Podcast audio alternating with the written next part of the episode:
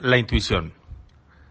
Normalmente, cuando vivimos el día a día, estamos regidos por una especie de orden de cosas que en teoría tendríamos que hacer, como la historia esa de que nacemos, crecemos, eh, nos desarrollamos, este, casamos, nos casamos, tenemos hijos, este, morimos. O la historia de que has de tener un hijo, escribir un libro y plantar un árbol. Entonces, esas son situaciones que están medidas en función de la razón, en función de la lógica, que dependen de un punto inicial, un punto A, un procedimiento, un camino, un razonamiento, eh, sí, un razonamiento algo que tenemos que hacer o seguir para eh, llegar a un punto B. Esto como si fuera, por ejemplo, el punto más corto entre dos, la distancia más corta entre dos puntos sería una línea recta. Pero ahí es donde puede haber un poquito de variación. Si tienes dos puntos, ¿cuál sería la forma más rápida representada para llegar de un punto a otro. Posiblemente lo sea una curva. ¿Por qué? Porque la curva representa un proceso de aceleración y al final solamente llegas a donde tienes que llegar. En cambio, la línea recta siempre es la misma, es como decir la misma velocidad. Entonces, a lo mejor no hay ninguna mejora. Ahora, si los puntos incluso están en línea recta, perdón, eh, horizontales, a veces no hay tanta variación, pero si están inclinados, donde el origen está más arriba, el destino está más abajo, una curva sí aceleraría el proceso y llegaríamos en menos tiempo. Entonces, nosotros tenemos, como ya lo he mencionado, tenemos dos lados en el cerebro con una función completamente eh, diferente y a la vez complementaria el lado de la razón, el lado de la lógica, el lado de la comparación, que sería el lado izquierdo del cerebro que trabaja sobre el lado derecho del cuerpo. Y el lado de el arte, de las emociones, de la intuición, que es el lado derecho que trabaja sobre el lado izquierdo del cuerpo. Es por eso que las personas que son zurdos o que trabajan mejor con la izquierda, eh, son propensos a tener un desempeño artístico. ¿Por qué? Porque saben trabajar un poquito mejor esa parte del cerebro.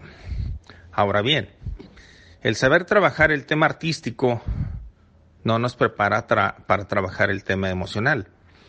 Si nosotros pudiéramos saber cómo comportarnos ante determinada situación, por ejemplo, un accidente, un choque, un robo, posiblemente no nos asustaría ni nos causaría tanto pánico.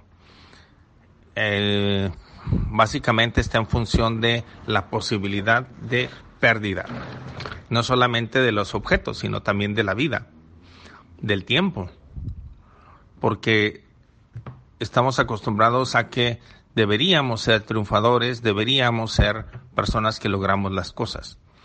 Entonces, la intuición a veces se conoce como sexto sentido, esa capacidad de percibir cosas que no están a nuestro alcance, que no las aprendimos, que no nos la dijeron, pero que sin embargo suceden.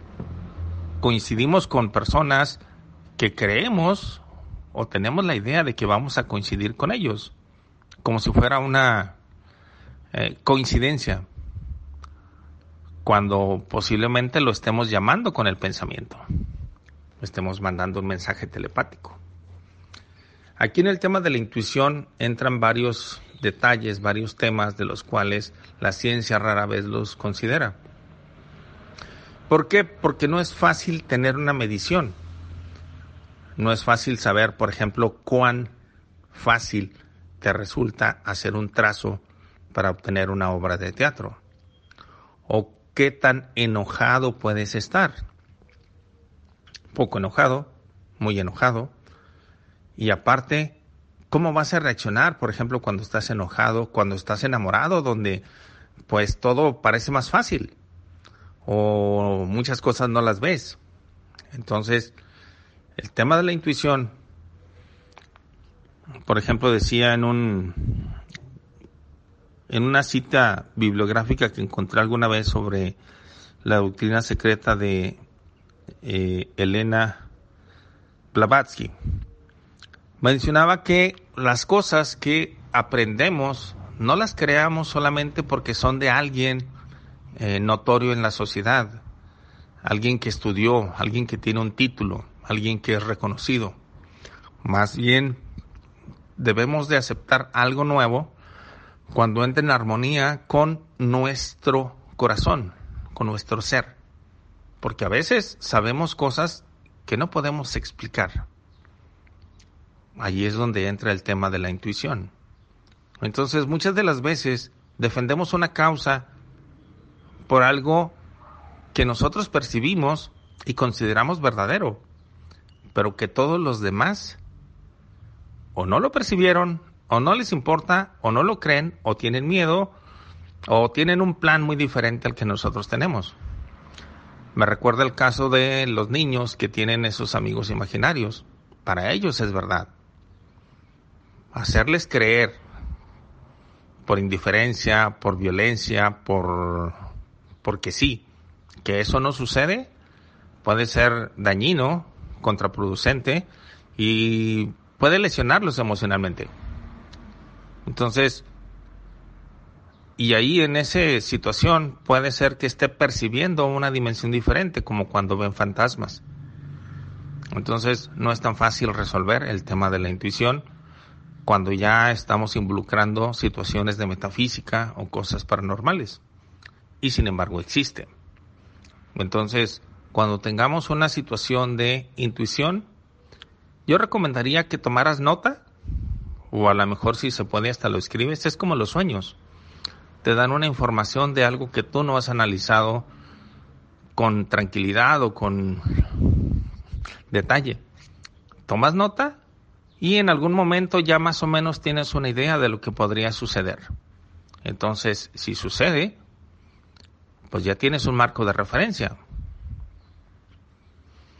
Entonces, tómalo con calma, aprende a conocer tu intuición y vela desarrollando, porque te ayuda a conectar más con todos los seres humanos que habitamos en este planeta, algo que hemos ido perdiendo con el paso del tiempo. Gracias, mi nombre es Luis Carlos Barrientos.